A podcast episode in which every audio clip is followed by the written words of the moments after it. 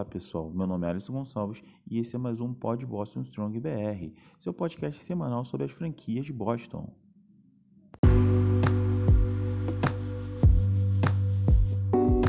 Salve, salve rapaziada, boa noite, boa tarde. É, hoje um âncora diferente aqui, né? Mas vamos dar sequência a esse podcast que a gente está trazendo cada vez mais coisas, é, notícias, informações sobre a nossa franquia de Boston, tá? É... Boa noite, rapaziada. Boa noite. Boa noite. Boa noite. Boa noite. Boa noite, Alisson. Boa noite, pessoal. Boa noite a todos. É, hoje temos um integrante novo aqui, o Roberto. E aí, Roberto? O que, que você tem para informar a gente hoje aqui? Bom, boa noite a todos. Não, primeiro, boa noite, né? Que a gente está gravando exatamente às 11h07 aqui na hora de Brasília, tá? Dia 23 de março. Então, boa noite se você estiver escutando de noite. Bom dia, boa tarde, boa noite, que seja. É, bom, eu sou Roberto Barreira, escrevo pro Loucos pela NHL também, né? Eu geralmente comando o Twitter deles, o site.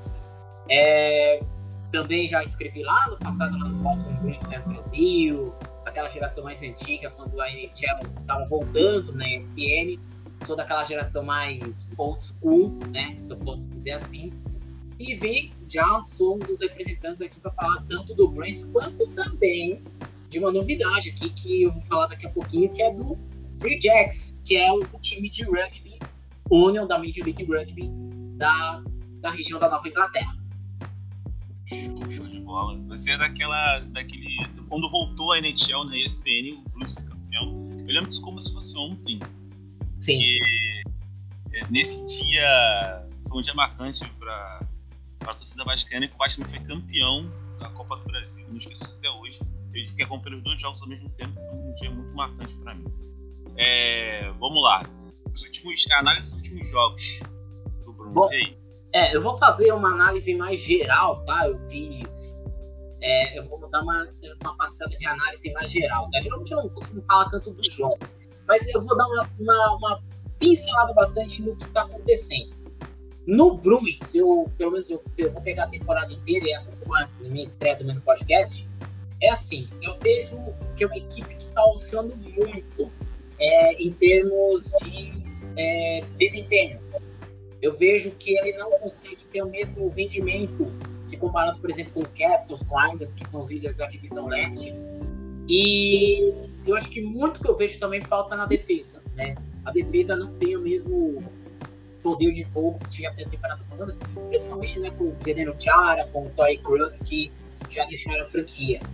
Então, assim, falta alguém de calibre, falta alguém de experiência para dar um, um respiro para os jovens.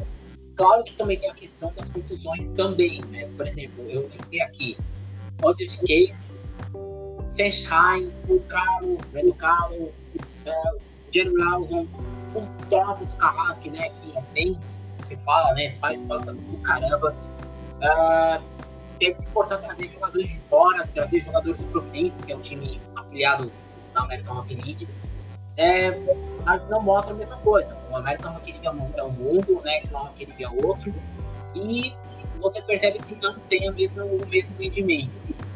Então, o que acontece? Nos últimos 10 jogos, para você ter uma noção de ideia, ah, foram 5 vitórias, é verdade, né? Inclusive nas duas últimas partidas, que foi contra o Penguins no dia 16 e contra o Sabres no dia 4 a 1 no jogo contra o Penguins, inclusive foi a estreia do Dan Plata, Dan Plata, perdão, como goleiro titular da equipe. Ele já tinha atuado uma vez no jogo contra o Tampa Bay Lightning, num dos jogos dos playoffs, substituindo o, o Halak, que tinha tomado um monte de gol e ele teve que entrar no meio do jogo.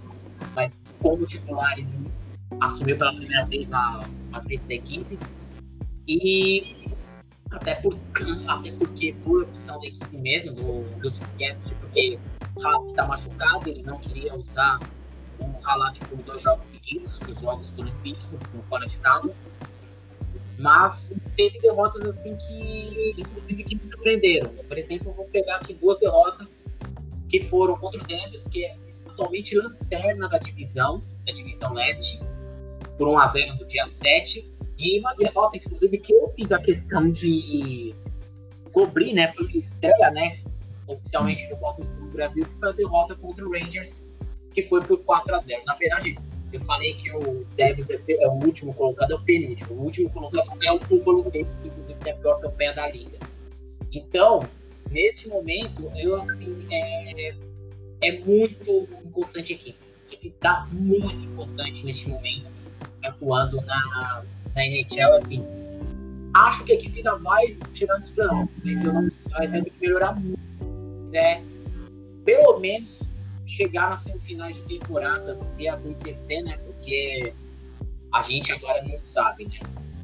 E um outro ponto que eu vou colocar também, né? Muita gente está perguntando aqui porque eu falei do dia 18. O dia 18 é, foi a última partida que a equipe jogou contra o Santos, vai fazer uma semana na próxima quinta-feira, que seria o próximo jogo, inclusive, né? Se isso acontecer. Porque cinco jogadores do ataque da equipe foram incluídos no protocolo de é, Covid-19 da Liga.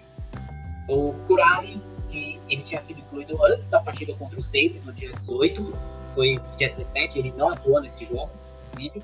E depois disso, DeBrusque, Crate, Passinak e Craig Smith é, foram depois incluídos. Tanto é que o jogo contra o Sabres, o segundo jogo do dia 20 foi dia 20, e o jogo de hoje, né, que seria hoje, dia 23, contra o Islanders, que inclusive teria transmissão da ESPN, é, inicialmente foram adiados.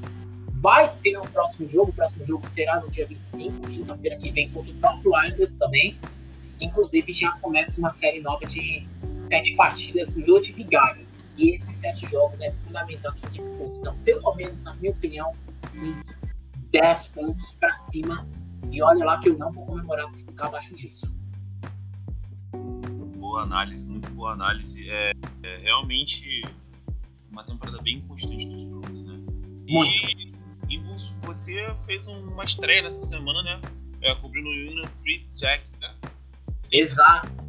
É, exato. Free Jacks, para quem não sabe, é, explicar rapidamente, né, pra galera que tá chegando agora e que não acompanha o rugby, tá? É, o Free Jacks é um time que compõe a Major League Rugby, que é a liga profissional de rugby union, rugby de 15, né, de 15 jogadores, que é o que, por exemplo, é exibido na ESPN, né, a grande maioria dos jogos são exibidos na, são exibidos na ESPN, já foram exibidos vai, no Pan Sports, na, no Sport TV, geralmente é o, a modalidade que é exibida no Brasil. Existem outras variações, na verdade, outras modalidades de rugby, né, o League, por exemplo, mas não vou entrar nesse ponto aqui, mas, falando do Free Jacks especificamente, é uma equipe que existe desde 2018. Ela estreou na temporada de 2020, ela chegou a fazer alguns jogos, ganhou a primeira partida, mas depois ela perdeu os outros quatro, isso em 2020. Aí a temporada foi cancelada, né, por causa da pandemia.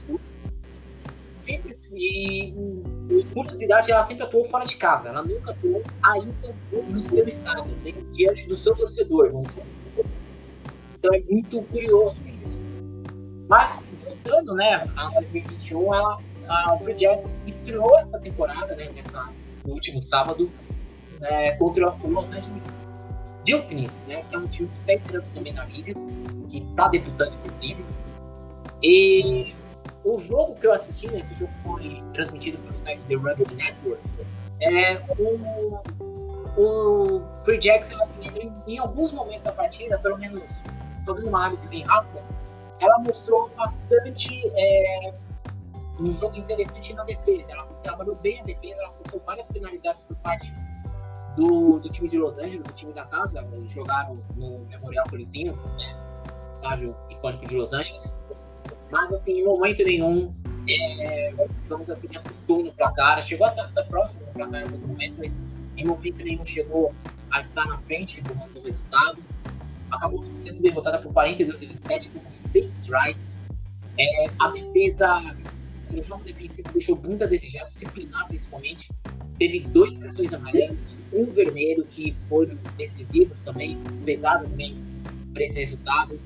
A, a equipe levou três, levou não, tries.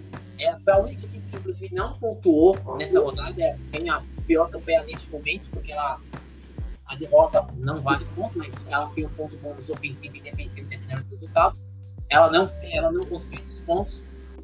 Então, assim, é, ela tem um lado bom dessa história, que assim, defensivamente ela tá jogando até que bem. Ela cometeu menos turnovers que o time de Los Angeles, 8 contra 12. Ela consegue forçar o jogo de, de Scrum. Assim, precisa melhorar o jogo de Scrum, precisa melhorar bastante lá as laterais. O jogo de mão tá trabalhando até que bem, mas ela precisa melhorar bastante se ela quiser ter avanços na, nas próximas partidas. E a gente está falando de uma equipe que tem, por exemplo, quem acompanha o rugby melhor, mais lá dentro, tem, por exemplo, Van der Verme, por exemplo, que é o. O Van der Verme, uh, que é um sul-africano que joga muito. Tem o, é, o Ashley Cooper, australiano, um novo reforço da equipe também, da equipe do Dirtmans. Vários jogadores também. Então, assim, era esperado essa derrota pela profundidade da equipe, mas deixou, poderia ser mais, dar mais trabalho. A equipe se espera bastante, trocou de temporada, trocou de treinador, trouxe jogadores principalmente da Mitre 10 da Nova Zelândia e assim temos que esperar, né? Uma equipe que não pretende, que assim, pelo menos não se espera muito nesse primeiro momento, mas vamos aguardar, né? Lembrando que o próximo jogo vai ser sábado agora contra o Houston que também vai ser novamente fora de casa. Opa, muito boa a sua, as suas informações, Roberto. É, agradeço muito pela, pela participação. Espero contar com você aqui mais vezes no podcast. É um cara que fala muito bem e muito bem antenado sobre o rugby e também sobre é, o hockey, sobre a NHL. Obrigado. obrigado pela participação. Eu que agradeço, obrigado e a gente tá aí junto, tá? Tô também no Loucos, lembrando que eu também tô no Loucos, tá? pouco pela NHL. Eu vou esperar fazer um texto essa semana aí, né? Falando. Inclusive, só para curiosidade, fui eu que escrevi o texto do texto da falando da NHL na ESPN, né? No ano passado que saiu, que o maior rebuliço, inclusive.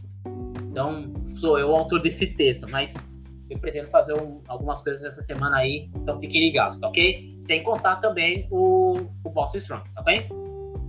belo upgrade para a equipe. Muito obrigado pela participação, Roberto. Obrigadão. Falou, gente. Um abraço. Abraço. Tchau, tchau. Então, galera, agora a gente vai falar um pouquinho sobre o Red Sox. E aí, Gabriel Jesus, o que, que você tem para me dizer? Dos destaques do, do, do, do Spring Training, né? E a competição de vagas para o, o Bullpen, é isso? Isso mesmo, Alisson. Boa noite, pessoal. Boa tarde, bom dia também para o ouvinte. Então, hoje falar dos destaques, é, a competição por vagas tanto no ataque, no line-up, quanto entre os arremessadores. Entre as vagas finais do banco do ataque, temos Michael Chaves, Cristina Arroyo disputando as vagas finais e Jonathan Araújo. No momento, é, o Arroio parece ser uma figura mais certa no elenco, no elenco do dia 1. Ele vem rebatendo muito bem, com média de 28,6% no bastão e 33,3% de chegada em base no sprint training. Enquanto que o Chaves, que é quem está disputando pela última vaga final, ele também vem muito bem no sprint training, com média de 29,5% no bastão e 35,4% de chegada em base. E com OPS de 1104. O PS, para quem não sabe, são uma chegada em base mais slugging. Slugging é as bases totais, que é calculado pela média de at-bats do jogador. Além deles, o Jonathan Araújo, ele também vem se destacando bem no Sprint Training, só que ele deve começar na AAA, por ele ser um jogador mais novo, apesar de ter experiência na MLB. Ele ainda tem opções para ser rebaixado para AAA e por isso deve começar na AAA. Já no bullpen, a disputa principal é por duas vagas finais. Entre os principais candidatos estão Austin Bryce, Colton Brewer, Phillips Valdez, Marcus Walden e Kevin McCarty. No momento, eu diria que o Austin Bryce e o Phillips Valdez devem ser. Assim, eles estão à frente dos outros três. O Austin Bryce, ele não tem mais opções para ser rebaixado, por isso que eu acho que ele deve conseguir a vaga no elenco do dia 1. E o Phillips Valdez, ele tem mais. Ele impressiona mais com os arremessos dele que os outros dois. O Colton Brewer e o Marcus Walden, eles vêm no Red Sox há um tempo já, eles arremessaram em 2020 e em 2019. E os dois não têm mais opções para ser rebaixados. No caso, os dois são convidados de fora do elenco. Eles são da organização, mas não são do elenco principal de 40 jogadores. Já o Kevin McCarthy é da, da farm do Red Sox. Ele foi draftado em 2019, se não me engano. E vem jogando bem no Spring Training. Ainda não cedeu uma corrida em seis entradas arremessadas por enquanto. Já na rotação, é, o Tanner Hawk, que arremessou bem no ano passado em três jogos, ele deve começar o ano na AAA. Ele não apresentou um Spring Training muito bom, não teve muito controle no arremesso, e o Nick Pivetta deve ficar com a vaga. E também tem outra novidade do Red Sox. O LeBron James comprou uma parte das ações do time e ele agora também é dono do Red Sox, além de ser dono do Celtics. E é isso do Red Sox. Caramba, então o LeBron comprou uma parte do Red Sox? Sim, ele comprou uma parte da, do grupo do John Henry do Fenway Sports Group. Ele já era dono do Liverpool e, para quem não sabe, o dono do Red Sox também é dono do Liverpool. Sim. E ele comprou a parte do Red Sox. Mas assim, ele tem algum algum time que favorito assim que ele torce de verdade no, no beisebol? Ah, sim, tem fotos dele com o boné do Yankees mais antigo e é suspeito. Suspeito, e... né? Em 2016 ele frequentou com toda a World Series torcendo pelo Indians, que é o time da cidade dele, Cleveland. Sim, por essa pergunta, porque eu lembro muito bem dessa época aí. Então foi mais ou menos por isso. Mas é, muito obrigado, Gabriel, pela participação no podcast. Por nada, Alisson. Sempre um prazer. Então, rapaziada, agora vamos falar um pouquinho sobre o Boston Celtics. E aí, Clayton, o que você tem pra me dizer sobre o Celtics? É, o time anda bem consistente nas últimas partidas, né? É isso aí, boa noite, galera aí. Boa noite a todos, seguidores aí do da nossa página aí, Bot Strong BR. Boa noite aí a todos os ouvintes. E o Celtics continua aí na sua matilha aí na temporada, né? Muitas inconstância, o time não se acerta, após a parada aí do All-Star Games, e aí tivemos sete jogos, sendo cinco derrotas e apenas duas vitórias.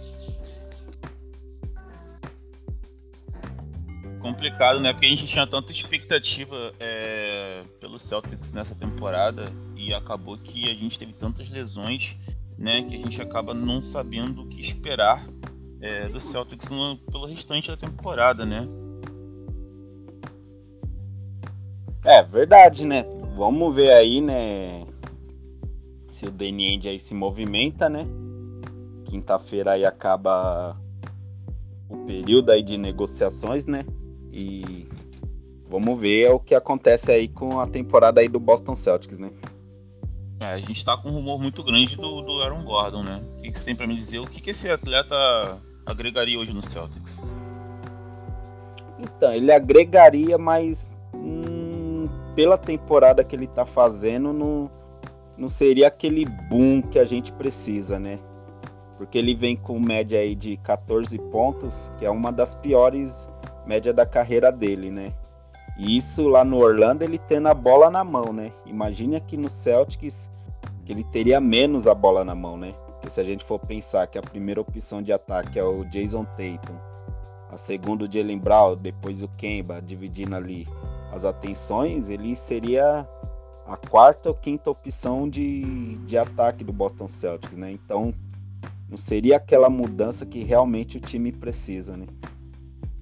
Concordo. É, e ele também viria para uma posição que eu não vejo uma posição carente no Celtics. Não sei se você concorda comigo, né? E se eu não me engano, na troca está sendo cogitado também o Smart indo. Então acho que o time perderia muito defensivamente. É, por mais que a temporada de todo mundo, assim, tirando a dupla de não seja tão boa. É, inclusive, assim, destacar aqui só para acordar um pouquinho. E a temporada do do Taz também tá horrorosa. Eu assisti o último jogo do Celtics e, assim, uma questão você vê que falta de confiança em quase todas as jogadas. E, assim, você vê nitidamente que o time não tá nada confiante. Até o próprio Tatum, em alguns momentos, você vê falta de confiança. Entendeu? Então, não sei se o problema são só falta de, talento. Eu não vejo como falta de talento. Eu vejo uma, uma questão mais de espírito do time. Não sei se você concorda comigo. É, o, o hoje, na verdade, o nosso melhor pivô que a gente tem é o Robert Williams, né? Deu um, uma boa crescida nessa temporada, né? Tá jogando muito bem. É, ele acho que já merecia né, estar, começar no time titular, né? O Tays é aquilo, né? Ele. Essa temporada ele não evoluiu, né? E os pivôs estão fazendo a festa em cima dele. Então ele não está defendendo. De vez em quando ali no ataque ele vai bem, mas isso é o quê? Três jogos ruins, um bom, que pra gente não oferece nada, né? E na verdade o sistema defensivo do time, né? Tá muito mal essa temporada. O Smart, que é o nosso melhor marcador, também não tá mar marcando ninguém. chega no ataque e dá aquela afobação nele, né? Então tá complicado. O Teito já não marca ninguém, né? O Kemba Walker também já é um péssimo Sim. marcador. Então, a temporada do Celtics defensiva e ofensiva, que era o nosso forte, né, que era girar a bola para cá, para lá para procurar o melhor arremesso, esse ano não, é só bolas de três, bolas de três. Quando cai é uma beleza, né? E aí a gente igual teve na vitória é, na vitória contra o Orlando, o time acertou 23 bolas de 3. Então, quer dizer, uma boa vitória. Porque as bolas de 3 caíram. Agora, quando não cai, é praticamente um jogo perdido, né? Concordo. É assim, o Celtics ele tá pecando muito, que ele não tem variação. O ataque do Celtics é, é bem previsível, sabe? Ou é bola no Tatum ali, sabe? Isolation, né? ou então uma bola de três, assim, de muito longe, uma bola de três forçada. A gente não vê mais aqueles destaques como o Pritchard, né? Tirando o Robert Williams, óbvio, tá fazendo uma temporada excelente. Para mim, o que mais evoluiu ali, junto com o Woodley também, que também deu uma caída agora. É... Mas em si, é a questão toda é a defesa. Acho que a defesa move o ataque, né? Então, quando você não, deve, não defende tão bem assim, você não acaba inspirando também, é, se inspirando para estar tá atacando melhor, né? E a gente também não pode julgar 100% as atuações dos Martins em questões defensivas, porque ele também veio de contusão, né? Ficou um bom tempo parado, né? Então, assim, a gente tem que, que entender que tem que às vezes eles não estão 100% ainda, né? Não sei como é que tá a questão ainda do joelho do, do Kemba, né? Não sei se já tá porque se eu não me engano ele estava sendo limitado nos back-to-back, né? Não sei se ainda está sendo limitado. É, mas enfim, o time do Celtics sofreu muitas lesões, né? É, eu vi aqui que tem um rumorzinho, só um rumorzinho sobre a saída do, do Brad, que eu acho, tipo assim, uma situação muito sem sentido nenhum, né? Porque o cara não teve o elenco, vamos supor, uma semana seguida, todo mundo à disposição dele. Acho muito injusto cogitarem uma situação dessa. É, enfim, o que, que você tem para me dizer sobre isso? É, saiu esse rumor aí antes do jogo contra o Kings, né? De página aí não muitos, muito confiáveis, né? É, sobre essa saída aí do Brad Steve, ele nem confirmou, também não deu aquela super negada, né? Praticamente negou, né? Mas também é, a situação dele tá muito complicada para essa temporada, né? A imprensa tá batendo bastante nele. Principalmente a imprensa que cobre o Boston Celtics, né? A torcida reclamando demais também no você vê ali nos Twitter, tal, nas páginas do Celtics, é, no fazendo ele o time não jogando, né, da maneira que se acostumou a jogar, né? Então é aquilo, né? Mas eu acho também que ele não vai sair, né? Que acabou de renovar o contrato, né? O, na final, no final da temporada passada. Então acho que não passa mais de rumor mesmo, né? E tipo, ele não vai sair, ele não vai sair pedir o boné na, é, na metade da temporada. Eu acho que ele pensa assim, ah, se não me querem mais aqui, que me tirem, né? Porque sair eu não vou. Essa é uma situação, uma notícia mais forçada por torcedores aí. Não tem nada, acho que nem chegou, essa conversa nem chegou, acho que nem passou pela cabeça do Andy, nem pela cabeça do Brad sair. Então, assim, eu acho que eu queria te perguntar, assim, a sua opinião pessoal, porque no final da última temporada, né, é, eu fiquei com o pé atrás sobre ele, mas nessa temporada não tenho por que questionar o trabalho dele, porque ele não teve jogadores pra, não teve todo o plantel saudável, né? Se eu não me engano, o Kemba nem tá saudável ainda, então já estamos aí quase pro, quase chegando no, na parte final da temporada, então quando você não tem todo o teu plantel à disposição, fica difícil você conseguir bons resultados, né? Aí tem que ir da superação da superação. É, então, acho muito difícil. É, o que, que você tem pra me dizer é, sobre isso? É que, na verdade, pela montagem do elenco, né, aí acaba é, a culpa caindo sobre o técnico, né? Igual, tipo, veio o, o Jeff Tigg. E o Jeff Tigg teve um ótimo jogo agora, né? Nessa última partida, mas praticamente não tá produzindo nada. É, o próprio Tristan Thompson também não, não tá produzindo nada para aquilo que veio, né? Então complica. E as peças que a gente tem no banco é aquilo, né? Odilei, é Carcy Edwards, é Javonte Green. Então não é uma coisa. O próprio Pritchard começou muito bem, mas deu uma caída que é natural, né? Por ser um, por ser um novato. O Nesmith ainda também não decolou. Então complica para o técnico, né? Porque senão ou ele deixa o time titular a maior parte do tempo em quadra, mas na hora que precisa da rotação é a hora que geralmente o, Cet o Celtics acaba deixando o jogo desgarrar, né? Na hora que esses nomes que eu citei acabam entrando em quadra para dar um descanso pro Brown, pro Tatum, o próprio Kemba ainda tá com, com essa questão do joelho, né? Que ele não tá jogando back to back, mas mesmo assim, quando ele joga, não tem sido aquele diferencial para o time, né? Aquela mais uma bola de escape. Então é é igual aquilo, né? Torcida é torcida em todo lugar. Então, se tem que achar um culpado, vamos culpar o técnico, né? Não? Sim. Eu já não penso dessa forma, porque você contrata você, por exemplo, o Andy ele trouxe jogadores que na minha opinião são bons jogadores. Né?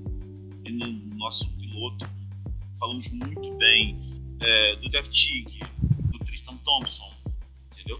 É, são os, eu não acredito que o, Brad não passe confiança para esses caras. Eu não acredito que o Brad dê alguma. não consiga treinar esse time da forma correta. Eu só vejo que os caras estão realmente passando por uma temporada muito ruim. Né? A gente sabe que teve casos de Covid, sabe do que está acontecendo em todo mundo, entendeu? Não é querer, não é querer passar pano pra, temporada ruim esses caras, mas eu vejo que só trabalhando Jeff Tigg todo, todo, todo jogo. Todo, todo jogo a gente sabe do potencial do cara, entendeu? Então, assim, é difícil você se manter 100% do teu nível com tantas contusões dos seus parceiros, com tudo que vai acontecendo ao teu redor, ainda mais com, com a mídia caindo em cima. E isso também serve pro Brad, entendeu? Como é que ele vai ter confiança no esquema de jogo se hoje ele pode contar com o Robert Williams e daqui a dois dias ele não vai poder contar com o Robert Williams. Então fica difícil você conseguir é, fazer com que esse time jogue um padrão se as peças não estão jogando. Ele não pode contar com o Kemba em back-to-back, por exemplo. Sabe? Então como é que vai manter um padrão se tiver um back-to-back? Sabe? Então isso é muito complicado. Eu acho que, que o Brad ele não está conseguindo tirar de pedra, como a gente espera de um, um técnico do calibre né, que ele que ele fez, ele que se graduou a isso, entendeu? Mas a gente também não pode ficar martelando. A gente pode, claro, dizer que ó, errou, errou, mas quem chegar num ponto de dizer que ele é o principal culpado da temporada bife patética do Celtics, eu acho que acho que não passa muito por aí? Mas eu respeito as opiniões e vejo também que o que, que, que o Celtics ele ainda tem a melhorar. E caso não melhore até o final da temporada, aí já é uma situação para ver no futuro, né? Porque está trabalhando com está trabalhando com um projeto que não é um projeto para agora, né? A gente tem jogadores muito novos, entendeu? E é uma situação que a gente tem que ter um pouquinho mais de calma. Eu sei que o Celtics está muito nervoso, o Lakers aí conseguiu empatar com a gente no número de títulos. É, é, mas acho que tem um pouquinho mais de calma de menor. É que se a gente for pensar na Conferência Leste, tirando os três primeiros, que é o, o Sixer, o Nets e o Bucks, os outros times tá tudo ali embolado. É, o Miami, que era o quarto colocado, né, tomou uma surra hoje. E aí o Knicks passou para a quarta colocação. Ele tem duas vitórias a mais que o Boston Celtics, né? Eu acho que pega é, pro Boston Celtics e pra torcida são jogos que eram ganháveis e o time acabou perdendo. Que é, vão se pôr aí, duas pro Detroit, que tá em reformulação, mandou todo mundo embora. Perder, perderam pro Kevins, perderam pro New Orleans, é, duas pro Kings, que não vai para lugar nenhum. É, então, Wizard. Então são essas derrotas que acaba fazendo falta lá na duas pro Atlanta também, né? Apesar do Atlanta ter reformulado o elenco, mas o, o time do Boston Celtics chega a ser, mais, ser melhor, entendeu?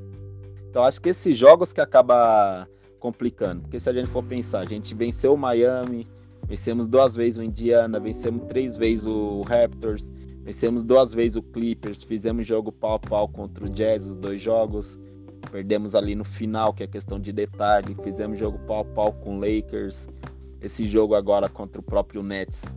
Foi um jogo pau a pau, o time destoou ali no quarto período. Então, eu acho que isso daí que acaba complicando. Porque se você pega a metade dessas derrotas para esses times aí que eu citei, igual você perder de 30 pontos pro New York Knicks, apesar dele estar agora em quarto lugar, mas não é um time para você perder de 30 pontos. Você pega quatro, quatro quatro ou cinco vitórias desses jogos, aí o time já tá brigando pela terceira colocação. Eu acho que isso daí que acaba pegando, o que tá pegando mais agora são esses jogos que era ganháveis e o time acabou perdendo, né? Perfeito. Isso também prova a questão da motivação para esses jogos que não tem tanto tanta visibilidade, né?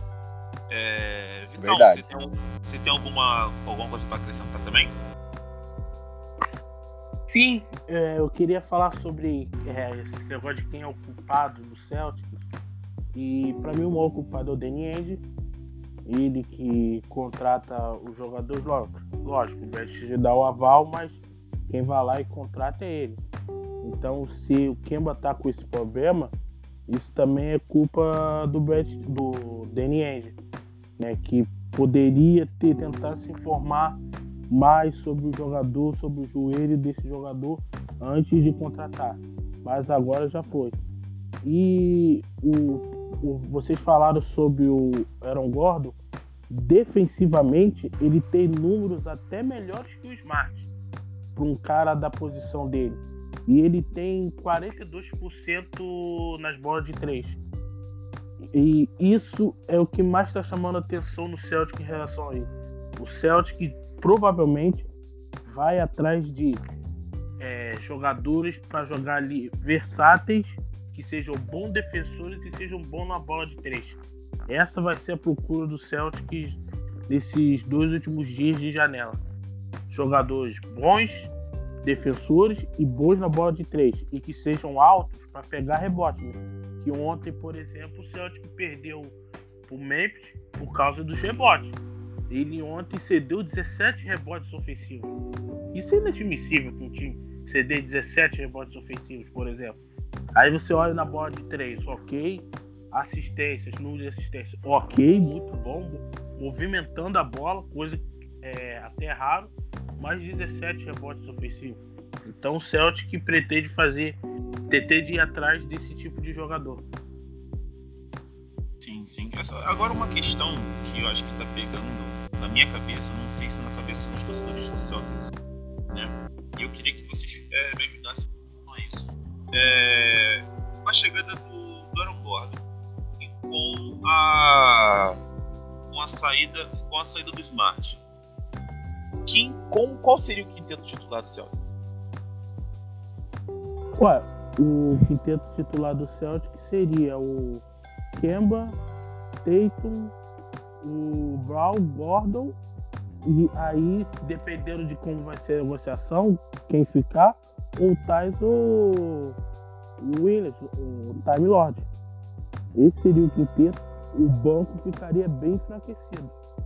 Por isso que eu falei que. Eu até comentei com você antes de começar o podcast que o Celtics talvez ele não traga o Gordon, mas ele vai atrás de três, quatro caras do bom e barato, com as características que eu citei, mas que não ganham muito. Aí você consegue, aí você consegue melhorar o time titular e principalmente o banco de reservas, que é uma catástrofe. É um banco muito irregular. É um banco que faz pega o Clippers, faz 50 pontos. Aí ontem não passa de 30. Aí depois faz mais 50. Entendeu? É muito irregular o banco do Celso.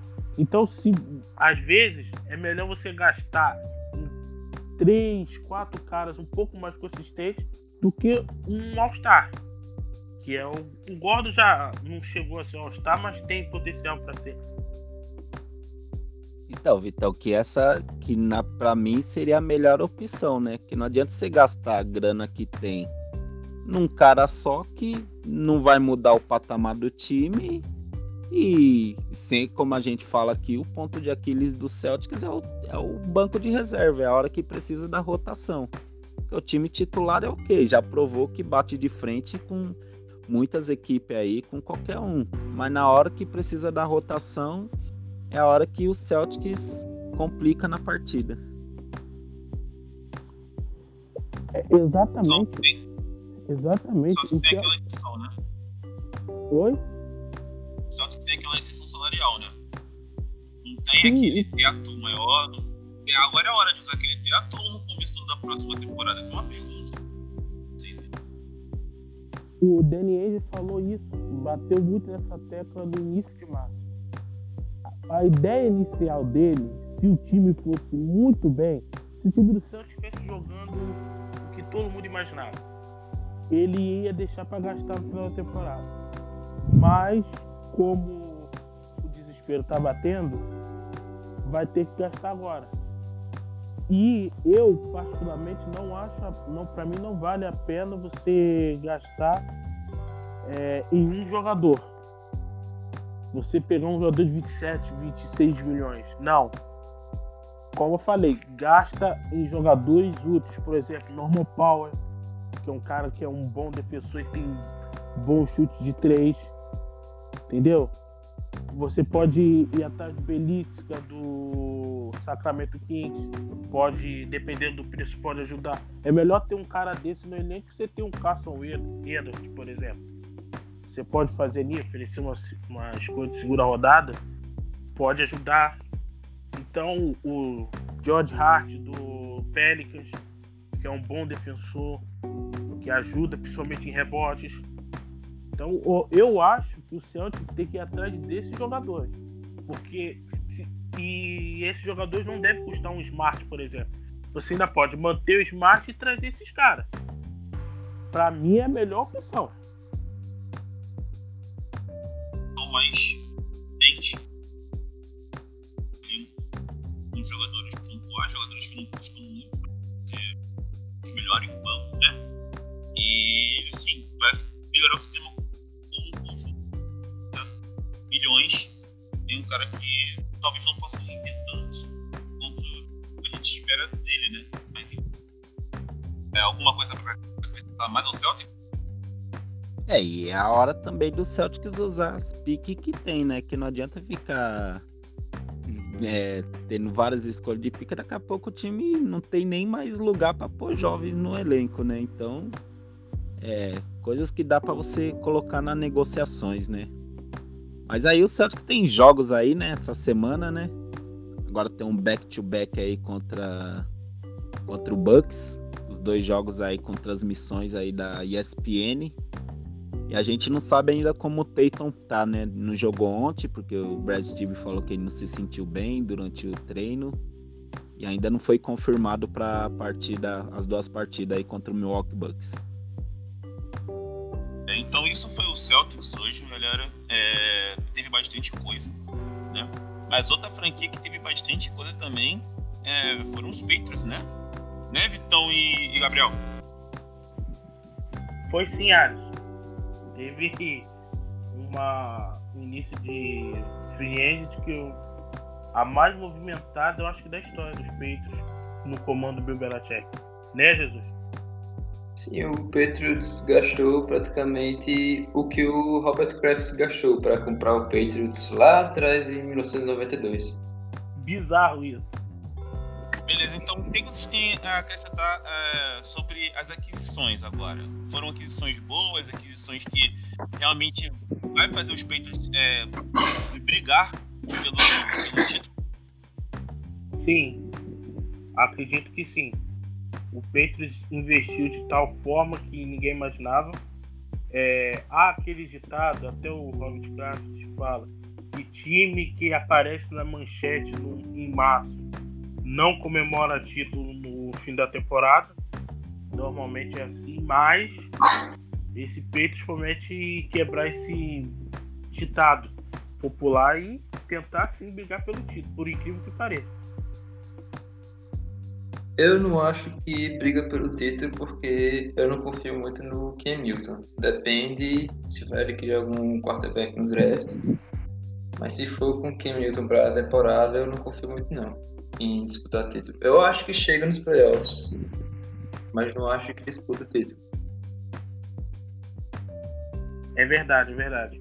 O, o Kenilton é o nosso, é o nosso grande ponto de interrogação. O que o, que o Peters deve fazer com ele? Será que o Mark Jones, por exemplo, resolve o problema na posição 15? O Peters vai subir no draft para ir atrás do Field? É um, uma boa pergunta que o Belichick vai deve responder até mais. É, tem um mês até o draft, mais ou menos, é um mês de perguntas e rumores. É, vamos falar dos jogadores, Jesus. Então, o Patriots trouxe 17 jogadores dessa free agency, incluindo trocas, a gente vai começar falando do Hunter Henry, Tyrene, que trouxe, que o Patriots trouxe de San Diego, San Diego não é meu costume, do Los Angeles Chargers. Três anos, 37 milhões e meio, sendo 25 milhões garantidos. O que você acha, Vitão? Acho uma excelente aquisição. É, é um Tyrande versátil, é um Tyrande que tem muita velocidade. Apesar das lesões, acho achei uma boa aposta do, dos peitos, apesar do valor.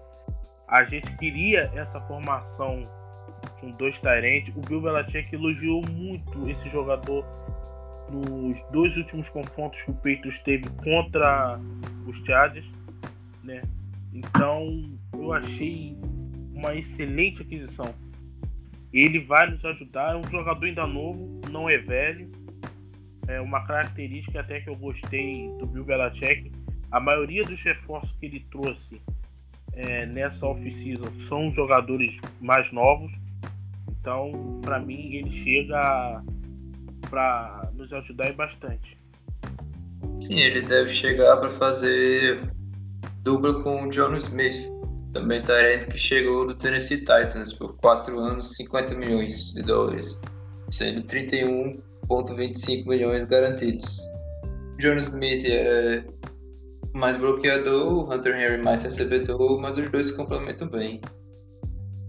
Sim, sim.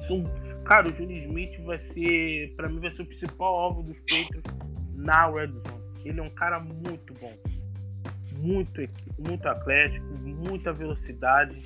É um jogador que, não, é, que se machuca pouco, não um jogador que normalmente é, fica no estaleiro nem nada Lógico, ele ainda não teve uma temporada de 500 jardas, mas, mas ele também nunca teve aquele quarterback assim, top. Você falar, pô, o cara jogou com fulano e não rendeu. Ele nunca teve um quarterback também para lançar bolas de qualidade para ele. Se o Kenilton melhorar, ou o Fields, ou quem seja o quarterback do Peitos for bom, ele vai render bastante, porque é um, um Tyrande completo. E ainda do lado do ataque chegaram dois wide receivers. Kendrick Bourne, do. Acho que é Bourne, fala. Do San Francisco 49ers, por 3 anos, 22 milhões e meio, sendo 5,25 milhões garantidos. E o Nelson Aguilar, por 2 anos, 26 milhões, tendo 16 milhões garantidos. Nelson Aguilar veio do Las Vegas Raiders. Olha, essas duas aquisições foi que mais deu polêmica entre os torcedores do peito. Muitos não gostaram, muitos gostaram. Eu sou da parte que gostei, apesar do valor, reconheço que 48 milhões nos dois é salgado, mas na posição é, que a gente está, que não tinha ninguém, tínhamos que arriscar. É, o Burns vai ser um ótimo alvo na Red Zone. Patriots queria muito esse jogador, tentou ele duas vezes quando ele ainda estava nos 49 tentou tocar, o 49 recusou. Então, eu vejo que a comissão técnica dos Patriots deve ver algo nele para melhorar esse ataque, deixar esse ataque mais rápido. Ele tem um probleminha com drop ali, mas nada que um bom treino não possa resolver. E na red zone ele é muito bom. Já o Nelson Álvaro é um cara que vive, como pode dizer, vive uma irregularidade muito grande. Ele é um cara que consegue fazer recepções fantásticas, mas também dropa muito passe. Mas a função do peito que o Petros trouxe foi para aquele cara para big play. Ele para aquele cara pro quarterback soltar o braço e ele tá lá. Ele, é, apesar dos drops, é o melhor wide receiver para esticar o campo que o Patriots tem desde a saída do Cook. Isso já vai completar três anos. E ele na última temporada teve oito touchdowns com 17, é, 18 jardas de média por recepção. Então, assim, é um cara para largar o campo. Se durante essa off-season os Patriots conseguir fazer que esse cara seja mais regular, vai ser uma grande aquisição. E o Patriots apostaram bastante nele. Patriots acredita bastante no potencial dele. Então, tomara que ele corresponda à expectativa, não só da comissão técnica, mas como da torcida. Sim, o Ágolo é o jogador que faltava no Patriots, a característica dele de esticar o campo. O Patriots estava cheio de jogador de jardas curtas, altas mais curtas. E o Kendrick Bourne, assim, eu não sou muito fã dele, mas é o que veio, né? Vamos torcer para que ele se dê bem. E sobre uma coisa mais sobre o Kendrick Bourne, né? dos 22 milhões que ele recebeu, 7 milhões são em incentivos, ou seja, o salário é 3 por 15 milhões por 3 anos. Ainda no ataque, o Patriots renovou com o David Andrews, o center da linha ofensiva, por 4 anos 21 milhões, sendo 6 milhões e meio garantidos, e trouxe de volta o Ted Carras por um ano 4 milhões, sendo 3 milhões garantidos. Sobre o Enders, maravilhoso. Que homem. Esse cara ama o Patriots de verdade. Pelo potencial que ele tem e o contrato que ele fez com o Patriots, ele a princípio queria testar o mercado, mas alguém, o coração dele falou mais alto, ele voltou pro Patriots para ganhar isso. O cara ama o Patriots de verdade. Foi uma ótima renovação. O torcedor do Patriots em geral estava meio preocupado com a saída dele e tal. O Carlos que você citou não é aquele center confiável, mas o Andrews é um center perfeito, é líder. E não de repetir, muito obrigado pelo pô, cara, por esse contrato que ele assinou, um cara do nível dele, nossa, tem que amar muito a franquia. Muito mesmo. O Carras eu vejo como, tipo, se a- alguma coisa acontecer, o Andrews machucar, tiver alguma lesão, ele vai ser o, o substituto número um dele. Eu vejo assim, até que o, o preço não é muito caro, então o Carras eu vejo mais como uma peça de reposição. Acaso aconteça com, com alguma coisa acontecer com ele. E o cara ele é bem versátil, ele joga também de guarda. E linha ofensiva é uma das posições que mais tem lesões durante a temporada. E você, não dá para esperar que todos os jogadores, os cinco, comecem as 16 partidas. E o Ted Carlos é bom para rotação da linha ofensiva. Sim, a linha ofensiva do Petro é uma das posições que o time está mais bem servido. A linha ofensiva está muito boa. Trouxe o eh, a gente vai falar do Trey Ball, que é um jogador que teve uma ótima passagem na, em 2019, quando a gente conquistou o título. Muito bom também. Eh, na linha ofensiva, as perspectivas dos Petros é excelente. Sim, então o Petros também trouxe o Trent Brown, uma troca que foi realizada com o Las Vegas Raiders. O Patriots enviou uma escolha de quinta rodada e uma escolha de sétima rodada de 2022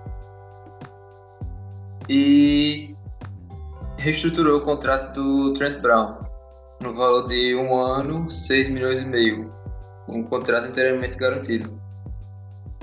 Ainda tem mais uns bônus que fazem que o impacto do salário dele no cap chegue perto de 7 milhões e meio. Esse impacto no cap dá um pouquinho de preocupação, poderia ser um pouquinho menor, mas a qualidade dele é muito alta, é um excelente jogador.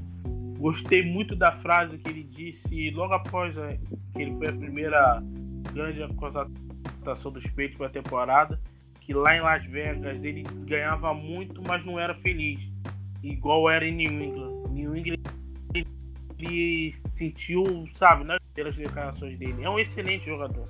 Ele vem ali, infelizmente, é um contrato de um ano, mas provavelmente eu acho que ele encerra até a carreira nos peitos. Ele provavelmente vai renovar no que vem, porque é um cara que gosta de New England. Para quem falava né, que ninguém gostava dos peitos, que os peitos eram um péssimo lugar, ver jogadores como ele e o Andrews elogiando, declarando todo o amor chega até a ser inusitado. Mas para mim foi uma excelente contratação o Trent Brown. Eu concordo, foi. Assim, na minha opinião, ele foi o melhor jogador da linha ofensiva do Patriots, ganhou o título em 2019.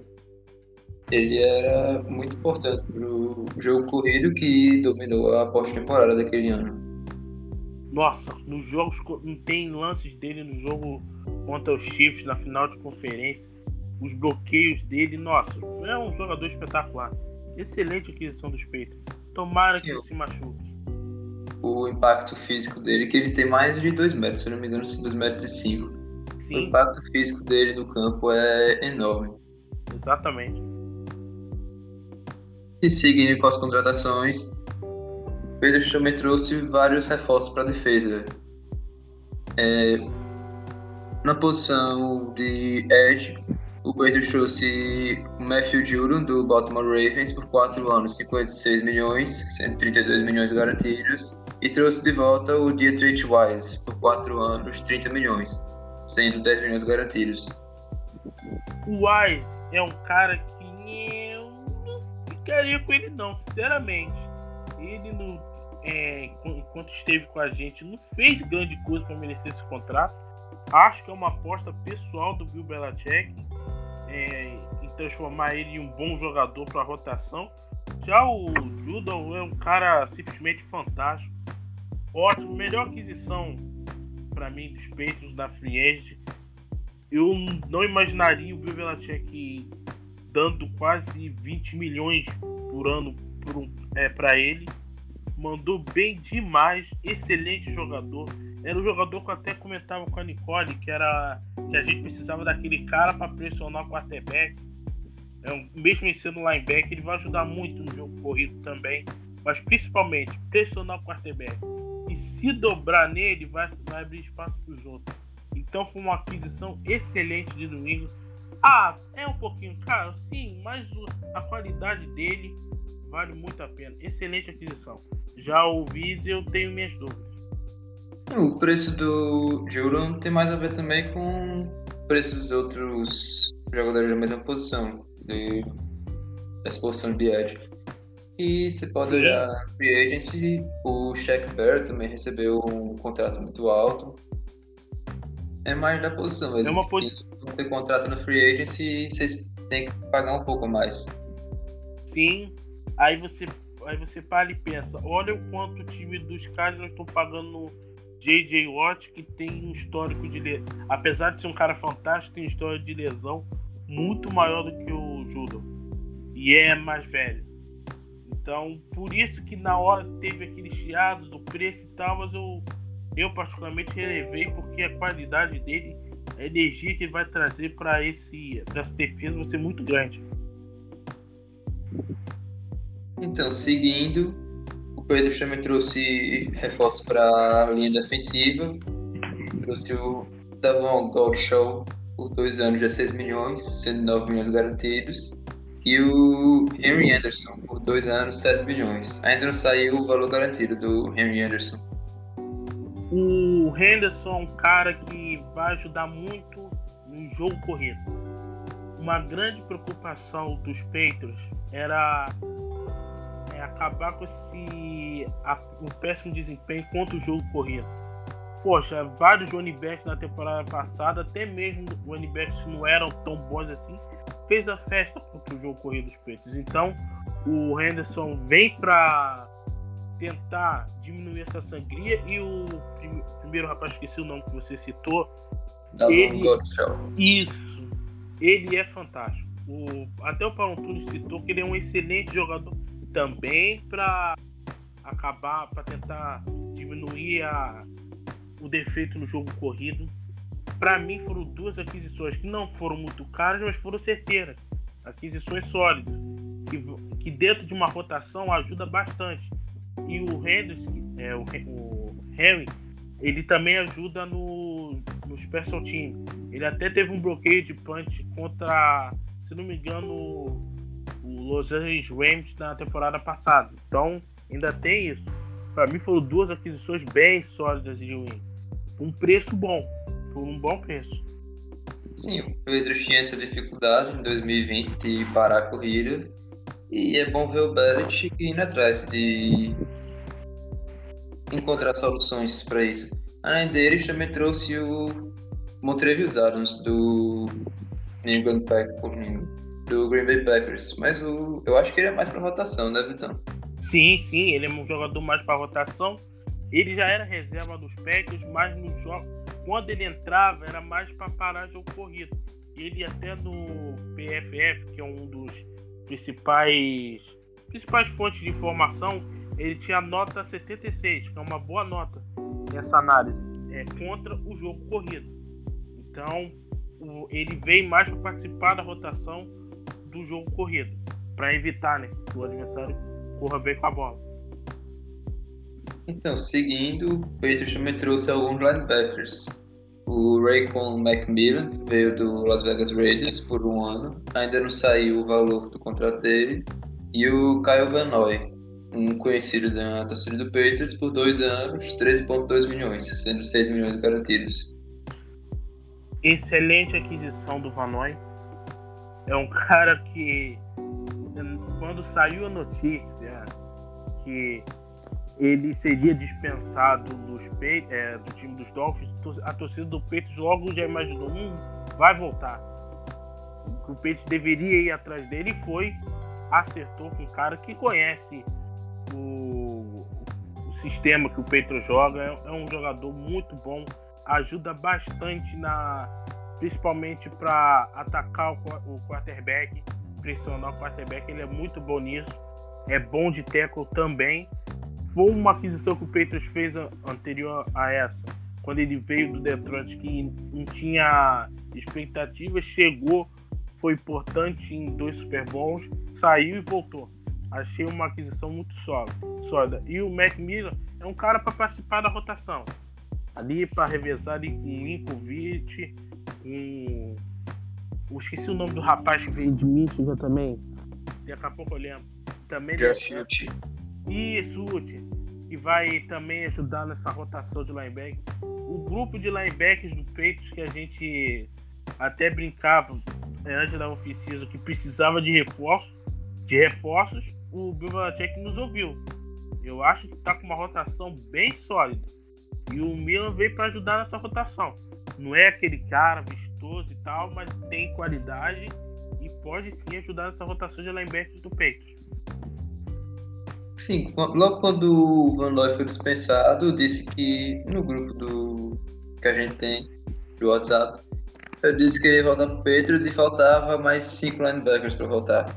E bem, pelo menos o Belichick contratou três, o Juro, o Van, o Van no caso, e o Macmillan.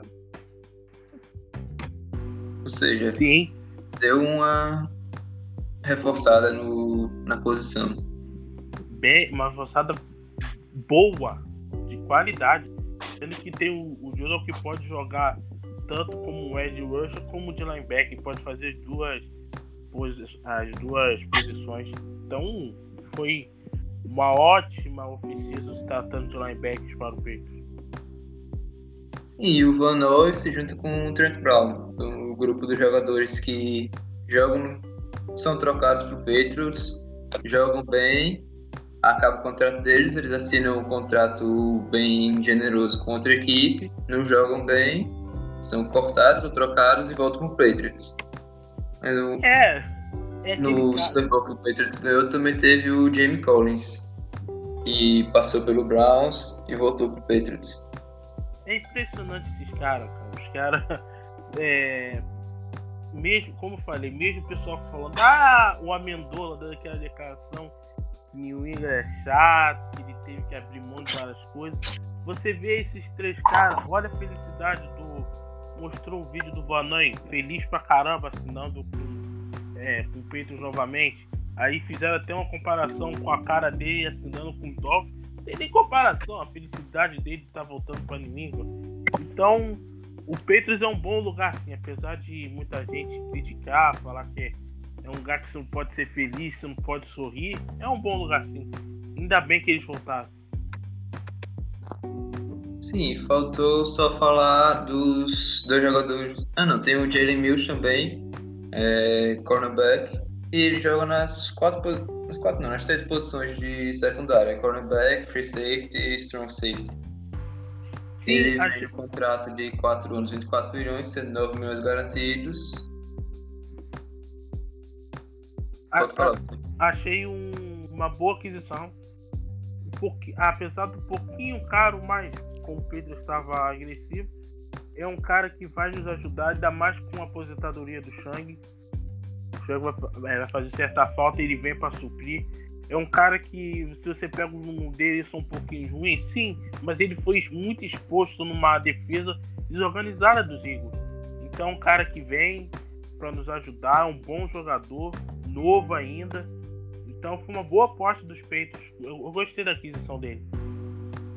Eu não curti muito o contrato, um pouco pesado. Assim, a parte garantida é baixa, mas eu não gostei de ser 4 anos, 24 milhões. É, é compreensível. Mas é aquilo, Jesus. Na, hora que. Quando você ataca a, a agent logo de cara, com certeza você vai pagar muito. Dificilmente você vai encontrar o bom e barato que o peito está acostumado. Só depois de uma semana. Sim, que é quando os salários costumam baixar um pouco e não, os jogadores não encontram Exatamente. times dispostos a pagar o que estão pedindo. E também, além desses jogadores que a gente já falou, teve duas voltas pro Special Teams. Teve o kicker Nick Folk, que foi muito bem ano passado. Um ano, 2 milhões e meio, sendo 1.1 garanti- garantidos. E o Justin Bethel, que é jogador de cobertura de punt de kickoff. E voltou por 3 anos, 6 milhões, sendo 2 milhões e meio garantidos. O, foram duas voltas de jogadores importantes. O Folk nem preciso falar muito, né? cara que foi muito seguro. Clutch, quem diria? O cara que você, se você olha o, o histórico dele, ele só, se não me engano, foi uma, só teve uma passagem boa, acho que foi no, no Jets, se eu não me engano, ou no time do, dos Bengals, que foi ok, mas nessa última dos Patriots ele foi muito bem. E o, o outro rapaz que você citou é mais o Special Team, é uma aquisição sólida. Ele também teve o Bethel, que também voltou, que é outro xerife. O Patriots, ele conseguiu fazer uma off-season com bastante jogadores de qualidade para tapar bastante buraco para não chegar no draft precisando de muitos jogadores. Então eu gostei, gostei dessas duas aquisições que você fez, é, que você falou. Sim, o Nick Folk não era tão esperado assim, né? Ele jogar bem. Tanto que o Patriots draftou um kicker no ano passado. Inclusive, ele foi dispensado. O Christian Horwasser. Ele foi dispensado hoje. O Nick Folk jogou muito bem. Tipo, o último ano bom dele tinha sido 2013 ou 2012. Bem atrás, ele tinha sido. tinha ficado dois anos fora da liga. Era meio esperado ele jogar bem. Sim, foi um. Cara, foi um achado, na verdade, né? Gente que tinha tanta preocupação com, com o Kicker e ele foi um grande achado. Gostei, foi uma grata surpresa. Sim, o Patriots ainda tem um pouco de espaço no cap. É, ainda faltam, segundo a conta Petscap no Twitter, arroba Petscap, o Patriots tem 13 milhões e 800 mil de espaço. Ainda falta um detalhe do Montrevious Adams e do Raycon McMillan. Montrevious Adams não, do Henry Anderson e do Raycon McMillan. E, se não me engano, são 3 milhões mais ou menos para a classe do draft. Ou seja, tem mais ou menos uns 6 milhões e meio, 7 milhões restantes para aquisições. Para talvez tentar renovar com o James White e o Rex Bucks Rex Burkhead. Eu acho que, ele, que o, que o Belichick vai abrir ainda mais, fazendo um, um seguinte movimento. Reestruturar o contrato do Gilmore, que hoje tem um cap hit de 16. Eu ficaria com ele e tentava subir, é, oferecendo escolhas de draft do próximo ano. Eu faria exatamente isso.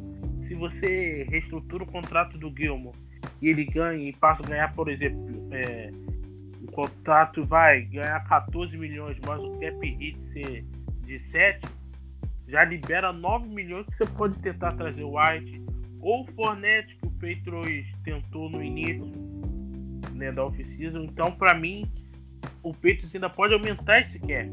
Ainda pode até aumentar se ele reestruturar o contrato do Gilmore.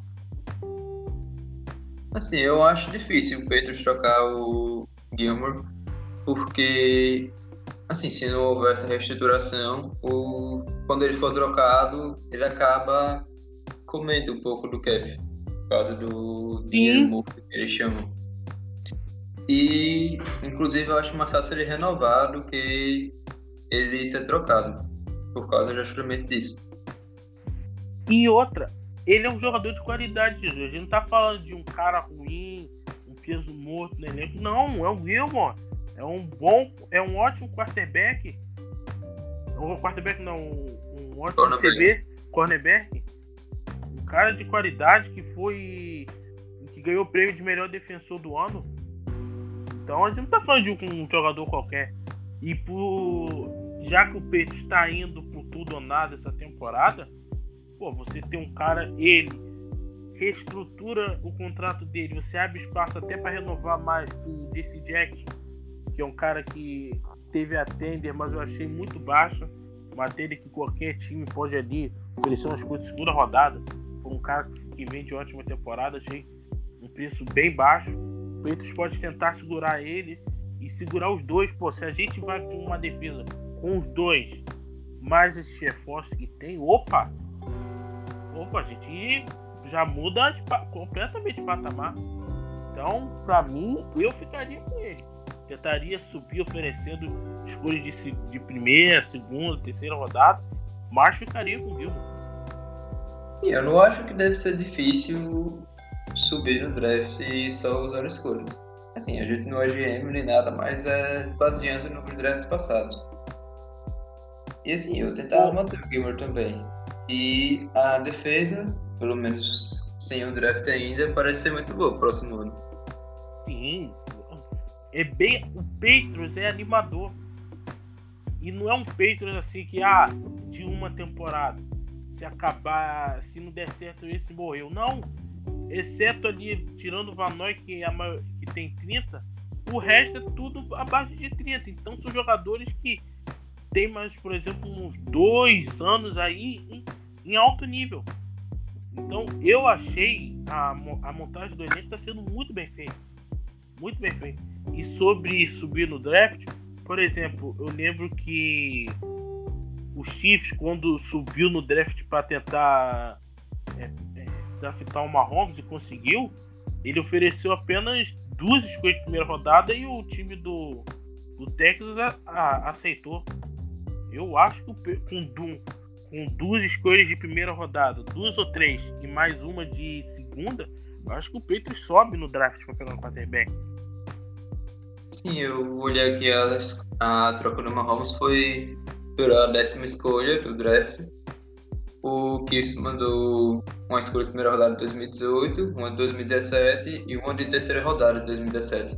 Então. Não foi preço tão salgado assim acaba sendo só uma escolha de primeira rodada futura e uma terceira rodada.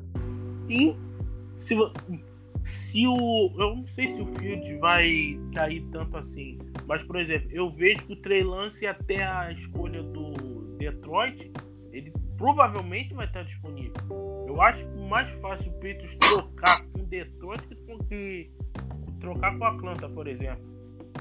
Detroit não tem muito a perder, está interessado em quarterback. Então, para mim, é, Detroit não, é Atlanta. Então, para mim, seria muito mais fácil você trocar com Detroit. Com a Atlanta, no Isso. até o Detroit também, que trocou pelo Jared Goff e tem ainda muito dinheiro garantido no futuro para ele. Acho difícil eles pegarem um quarterback. Sim, e tem muito buraco. A elenco tem muito, muito buraco. É, eles precisam de uma reconstrução pesada. Inclusive o que o pessoal pensava que o Patriots ia passar, mas parece que vai é, ser. É, é. Todo mundo, o 7 a 9 é, machucou. Machucou o, o Bill Belichick. Ele não ficou tranquilo, ele não aceitou, é, como a maioria aceita pensou que ele ia aceitar o, o 7-9. A postura dele nessa oficina mostra muito bem como ele reagiu ao 7-9.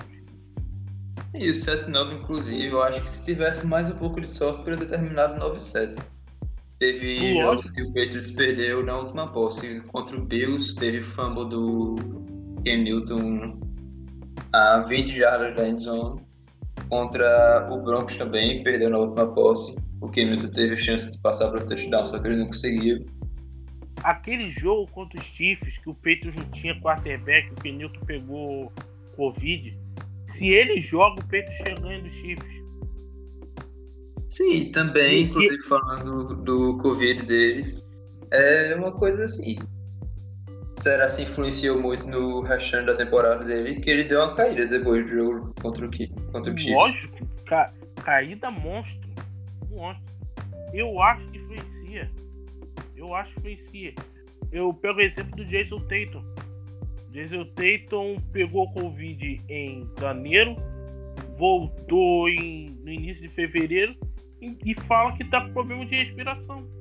Se ele ainda tá com problema de respiração, ele é mais jovem do que o Kenilton. Imagina o rapaz que, é, já tem 30 anos com certeza afetou o, o jogo dele. Eu não tenho dúvida disso. eu achei engraçado também, só uma coisinha. O Marshall, que é amigo do Quinito, defenderam que o ombro dele tá ótimo. O problema não é o ombro. Então foi a Covid. Assim, eu não acredito muito nisso não, do problema do ombro, porque ele tava lançando vários passes bem fracos no fim da temporada. Eu acho mais que é por causa da Covid, que ele não teve o condicionamento do mesmo do início do ano. E outra, as chamadas, né? As chama... o, o Paulo Antunes disse uma coisa no League na segunda-feira, quando logo assim que abriu a frente. O Kenilton adora lançar pra Tyrande. Aí você vai olhar os Tyrande do Peitos, ele quase lançou pra Tyrande, que é uma coisa que ele gosta na última temporada. Não tinha pra quem lançar também, né? É, não tinha muito antes. Tinha o Metro Lacoste, o Ryan Weasel, tinha o Devin Asiasi e o Dalton King. Esses dois eu tenho dúvidas que quase não foram envolvidos né, no plano de jogo. Eu tenho certa Sim. dúvida. Mas, E dois acabou de ser recente. É. é. Um deles vai. Porque não acredito que o Peito só vai com dois Tyrande pra temporada. Eu acredito que os dois são o Matt Lacoste e o Weasel. Ah, E os dois que pegaram no draft passado, o Dalton Keane e o Devin Asiasi, eles devem continuar na liga. Inclusive, eu acho que o Dalton Keane deve mudar para fullback. E o Devin Asiasi deve ser o terceiro end. Ué, mas o fullback ia ser aquele Vitalik que veio dos Packers? Ah, mas o contrato dele tinha sido só um ano. E como Ó. ele não.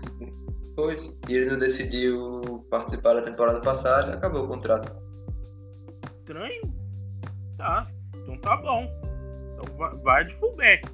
Tomar que o Lacoste não fica. O Iso já foi. Tomar que o Lacoste não fica. Meu Deus do céu. Jogador horroroso, assim.